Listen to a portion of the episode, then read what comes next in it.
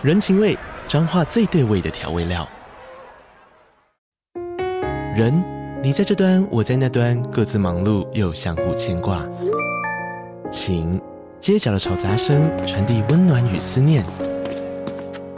味，是从每一个转角飘出的乡愁。这里是彰化县政府 Pocket 节目《彰化早咖》，我是主持人内克。从彰化大小事各具特色到旅游攻略，透过轻松有趣的访谈，带着大家走进最在地的早咖。准备好了吗？彰化的故事，我们说给你听。以上为彰化县政府广告。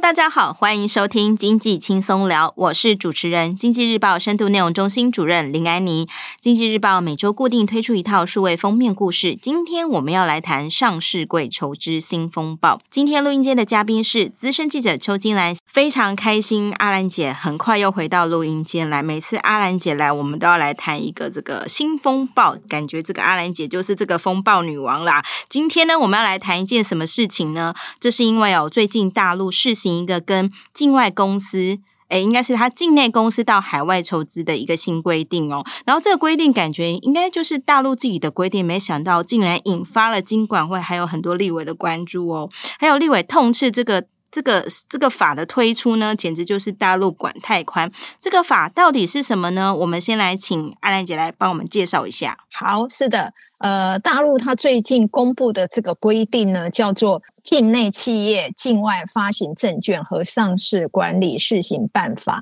它是从三月三十一号起就实施了。那试行办法呢，还有一些加上一些相关的配套规定哦。对大陆境内企业到境外上市的这个规范可以说是更加完整，整个框架也更更广。那所谓的发行证券呢，当然就包括这个 IPO 啦，就初次上市嘛，哈，还有 SPO，就是呃，像是现金增资啦或转换。发行转换公司债等一些筹资的案哦，那新旧的规定呢，到底差别在哪里呢？主要有两个部大部分哦。第一个部分是以前大陆境内企业到境外上市呢，是采许可制，那新的规定呢是改采这个备案制，就相当于台湾的这种备查制呢。那既然是这个从许可制改为备查，那不是更宽吗？但不是，因为它第二个部分的差异就是什么叫做境内企业呢？它把它的这个适用范围扩大了。那这个必须是符合这，只要是符合这个所谓的境内企业呢，它就在这个新规定的管辖范围内。那根据这个大陆这个新的规定呢，在境外发行证券呢，需要备案的这个境内企业呢。就是从原本的大陆注册公司扩大到注册地不在大陆，但是呢，以大陆子公司为主要营运活动的境外公司也在内。也就是说呢，除了大陆注册公司它直接到境外上市要备案外呢，主要营运活动呢是在大陆子公司，但是呢，它是在境外注册的这些公司呢，它把它界定是间接到境外上市。它同样也依这个规定要做备案。那这个试行办法的里头呢，第十五条它也明定，你同时符合两种情况呢，它就认定你算是这种境内企业间接到境外发行证券或上市。那第一种情况是呢，境内企业呢，这个最近一个会计年度它的营收啦，好，利润总额。还有总资产或者是净值净资产呢，它任何一个指标占这个发行公司它同期的这个合并报表呢，相关的数字的这个比例呢，超过百分之五十，这是第一个情况。第二个情况呢，是你营业活动的主要环节是在大陆境内展开，或是主要场所是位于境内，大陆境内，或负责经营管理的。高级管理人员多数是中国公民，或是经常居住地呢是在大陆境内。那这两个条件呢是且，也就是都符合的话呢，就落入这个试行办法这个规范的范围内，而且它是采实质认定的这个原则。那举例来说呢，母公司呢在呃第三地哦，那来台湾挂 KY 的这种公司呢，它在大陆的重要子公司呢，营收如果是占五十 percent 以上呢，而且它高级干部又大部分是入籍，那么呢，它就有可能落入这个试行办法这个规范的对象。那以后呢，这家公司呢，它要做 IPO 或 SPO 呢，就都必须跟大陆证监证监会来做备案。哇，这样听起来哈，这个这个新从三月底开始这个试行的一个新办法，感觉诶，从这个许可改备案，感觉应该是放宽了。殊不知，其实它要网络的对象变得更大，所以这样听起来是很多那个 KY 公司哦，还有很多比如说台湾有很多上市贵公司，它可能在大陆有投资，只要你在诶，你以大陆作为你这个主要的这个营运生产基地，而且你的这个营收啊一些财务指标诶过了五十趴，还有你的这个当地的这个高级。主管是这个陆籍大陆的总经理等等，你可能就要符合这个规定哦。那听说这个这个新上新上路的这个试行办法哦，会影响到台湾一百多家上市公司哦。不不晓得我们目前政府掌握到实际的这个冲击的情况跟加速到底是多少？那以后到底是这些上市公司的活动哦，比如说他们在台湾哪些活动，或或是在大陆的哪些活动呢？就是会受到这个法的影响。好的，我们。先来看哦，这个大陆这个新的规定呢，它到底是怎么如何怎么样来影响我们台湾的这个上市贵公司或台湾的企业哦？第一个，我们先来看哦，这个主要营运活动呢，都在大陆子公司的这个台湾的上市贵公司呢，它将来呢，如果要做现金增资啦，或是发债筹资啦，就所谓的 SPO 呢，它除了母公司呢，这台湾的这个上市柜公司呢，这个母公司呢，要跟台湾的金管会证期局做申报之外呢，它大陆子公司呢，也必须要跟大陆证监会来做备案。那第二个呢，就是呃，主要营运活动呢，就符合那两个认定标准呢这个，它在大陆子公司的这些台湾企业呢，它将来如果要做 IPO 就挂牌，不管是上市或上柜呢。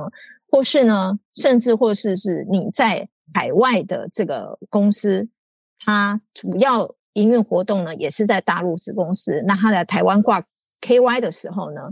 依现行的规定呢，你除了跟台湾的证交所或柜买中心申请上市柜之外呢，将来也就依大陆这个规定呢，它还必须跟大陆证监会做备案。那从这个大陆这个试行办法来看呢，这个 SPO 的案件呢，是在完成后呢，三个工作天内呢，跟证监会备案。那如果是 IPO 案件的话呢，则是在送件申请 IPO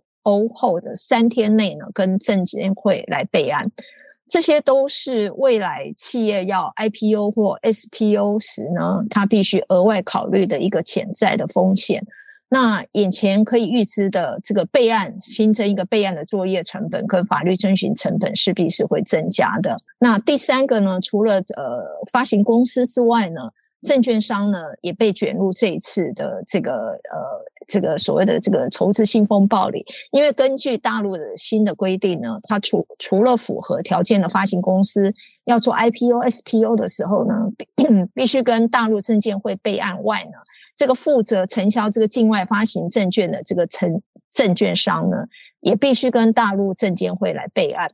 以前大陆呢只管这个发行公司，没有证券商。那这次呢，等于连同证券商也纳入。那券商呢，他可能因为新的规定会要求一些资料啦或程序，他当然的，他的作业成本也会增加。那他可以。转嫁给发行公司或评估呢，要不要做这个业务？那发行公司呢，跟证券商如果没有符合这个试行办法规定，依依他大陆这个规公布的内容，他是可以处罚款的。严重的时候，甚至大陆子公司还可能被要求要采取资产剥离啦、整改等措施。那回过头来，刚刚这个安妮讲的这个问题，就是台湾可能受到影响的上市贵公司到底是有多少家？呃，证交所跟柜买中心呢？前阵子他就有对上市贵公司呢发出问卷调查，那上市贵公司他们自行评估可能受到大陆这个新规定影响的家数，上市公司部分总共有一百三十家，其中 KY 公司有四十五家，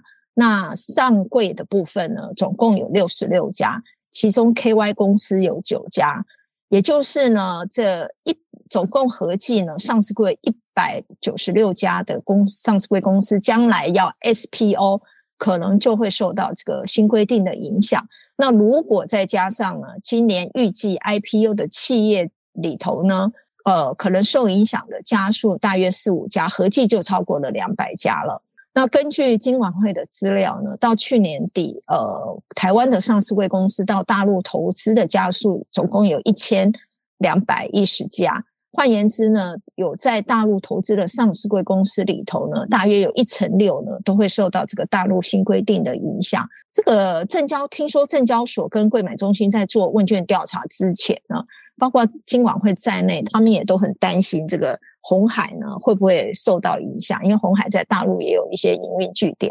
那后来呢，发现这一百九十六家的台湾上市柜公司受影响的名单里面并没有红海，而且大部分都是呃中型的上市贵公司。为什么是中型的上市贵公司居多呢？主要是因为像鸿海这种大型的公司呢，因为它的量可以大，加上呢它在全世界都有生产，整个看来相对就分散。在大陆子公司的营收比重等呢，就比较不会到一半以上五十 percent。换言之呢，你越全球化，可能越不会受到这个大陆新规定的冲击。这样听起来哦，这个受冲击的厂商哦，主要是以这个中型的这个业者为主哦。但其实我们也从那个呃证交所啊，他们的这个调查去发现，其实电子业受影响的情况还是比较多。那其实这个法刚开始上路的时候，就是很多立委都很关注，诶，大陆有这个法，然后也批评大陆，哇，这个简直是管太宽了，这个叫做长臂管辖哦。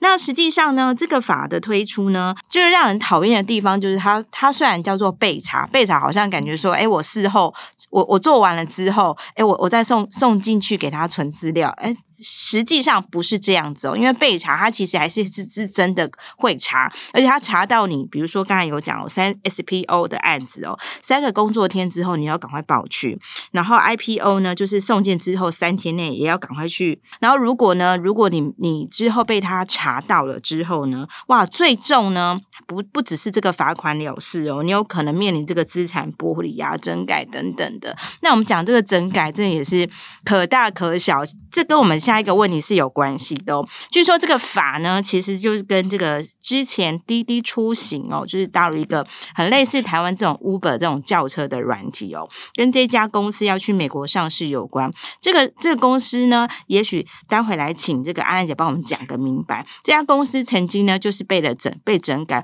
整整改了一年哦，改了一年，就是耽误了这个它上市的时辰。到底为什么说这个新的法的这个推出呢？或者说，我们我们讲这个新的事情的办法呢，跟这家公司有关啊、是的，这个呃，大陆这项新规定的起源呢，据说是主要是跟这个呃，大陆最大的一个交车服务业滴滴哦，它到美国上市的风波有关，那并不是针对两岸哦。那滴滴呢，它呃，二零二一年六月底在美国上市。啊，因为它拥有大量这个用户的个人资料哦，包括经常去的地点啊，还有甚至对话内容等讯息呢，都有。那其中当然也包括这个大大陆这个呃官员在里头，因此呢，就引发大陆当局的一个高度的关注。那为确保这个资讯的安全呢，大陆当局他那时候就展开整顿嘛。那滴滴呢，从这个二零二一年六月底在美国上市之后呢，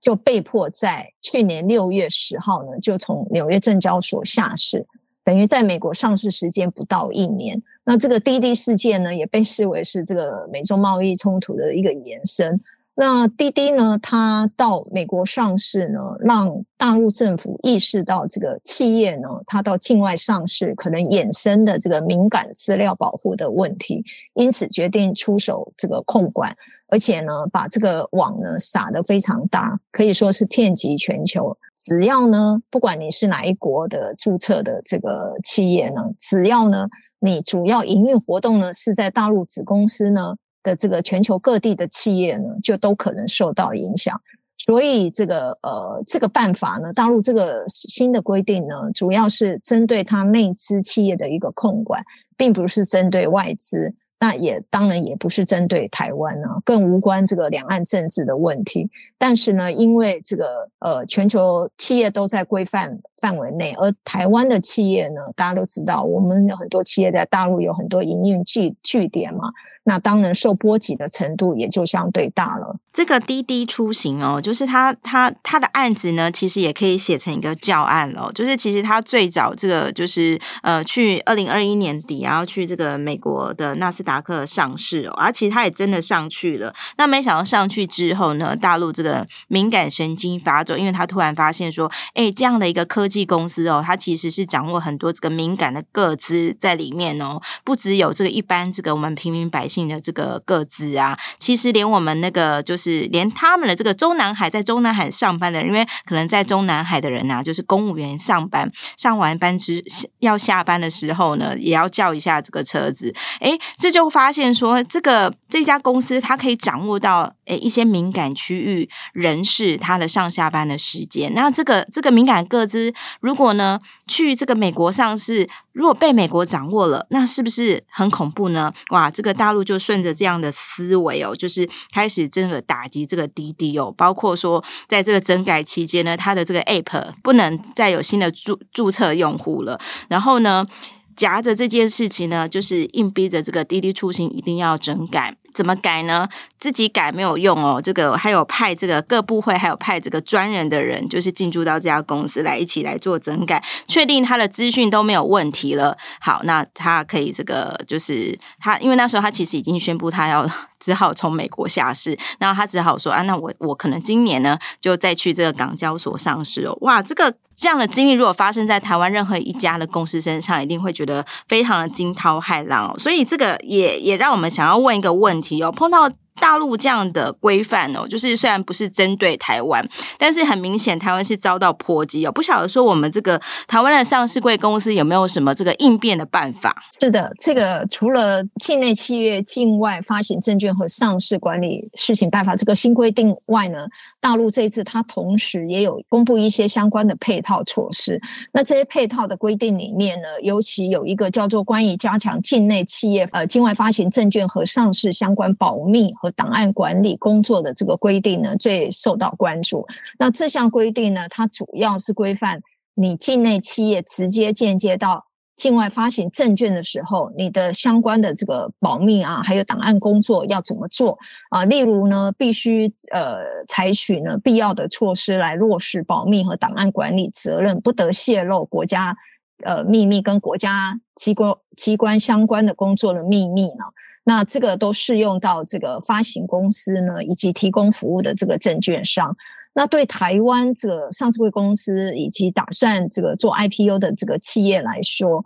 未来呢必须留意两件事。第一个呢，这个要判断送件备案等相关资料的敏感性是不是属于碰触到这个大陆所谓的国家机密。例如呢，它必须订定一套敏感资料的内部控制程序。呃，自行呢对资讯做一个分级，来判断这些资讯有无涉及国家机密等敏感性资料。那当然呢，也要有法律意见来确认没有违反中国大陆国家机密保护法等相关的法律规定。也就是说呢，除了订定内控程序外呢，还要找。专业的律师来做判断，并不是公司自己说了就算哦。那例如呢，你生产的产品呢都不涉及国家机密，公司也要在备案的时候说明你内部程序是怎么样来判断，这些呢都不具敏感性资料。那可能呢，未来也会衍生出一些相关相对应的一个服务哦，呃，譬如说律师啦，会会计师事务所呢，会来帮企业判别哪些是机敏资料，提供这个脱敏啊、脱密的这些服务，甚至会运用 AI 呢去收集资料，这个靠大数据的解读文件呢，看它这些资料是不是有涉及敏感性等等。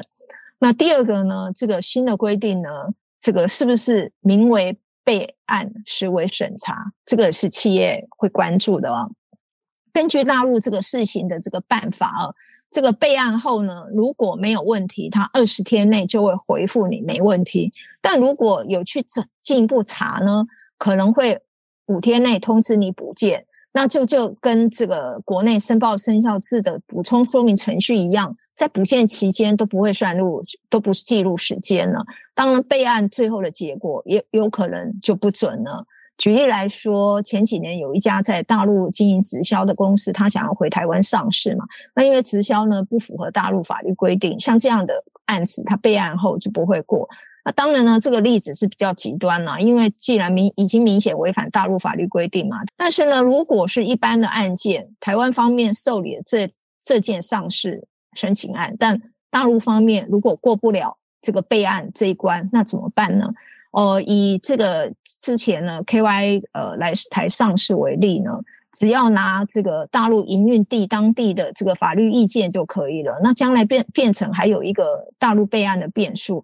现在就看呢，这个金管会会会不会做要求，说必须取得大陆当地的备案同意才会核台湾这边才核准，或是看有没有其他的做法了。哦，如果金管会呢，他没有要求必须要大陆备案同意的话，那大陆这边同意上市了，但台湾这边同意上市了，但大陆备案却被驳了，结果会怎么样呢？呃，一位会计师，我们访问他说，他就说呢，这个根据大陆试行办法呢，证监会呢，他会去罚大陆子公司，但也有可能呢，会让你在大陆子公司呢根本开不下去了，就像滴滴一样，被盯上之后呢，它 app 打不开，根本没有办法营运，它大陆可能会逼着你回头哦。那另外。两岸因为两岸政治议题嘛，大家就当然会担心说，备案之后会不会有额外的这个行政干扰，这也都是企业担心的一些变数。那专家呢就建议国内上市贵公司跟准备上市的企业呢，